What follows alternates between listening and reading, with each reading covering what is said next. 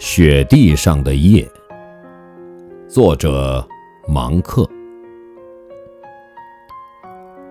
雪地上的夜，是一只长着黑白毛色的狗。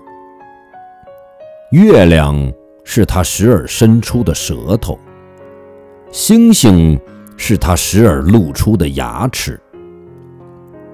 就是这只狗，这只。被冬天放出来的狗，这只警惕地围着我们房屋转悠的狗，正用北风的那常常使人从安睡中惊醒的声音冲着我们嚎叫。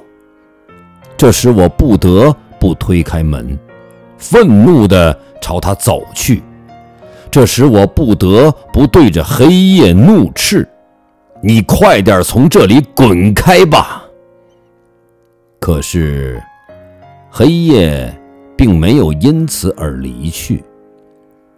这只雪地上的狗照样在外面转悠。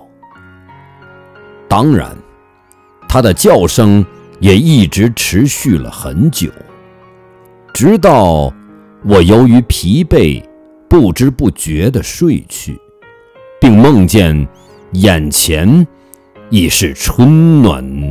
花开的时候。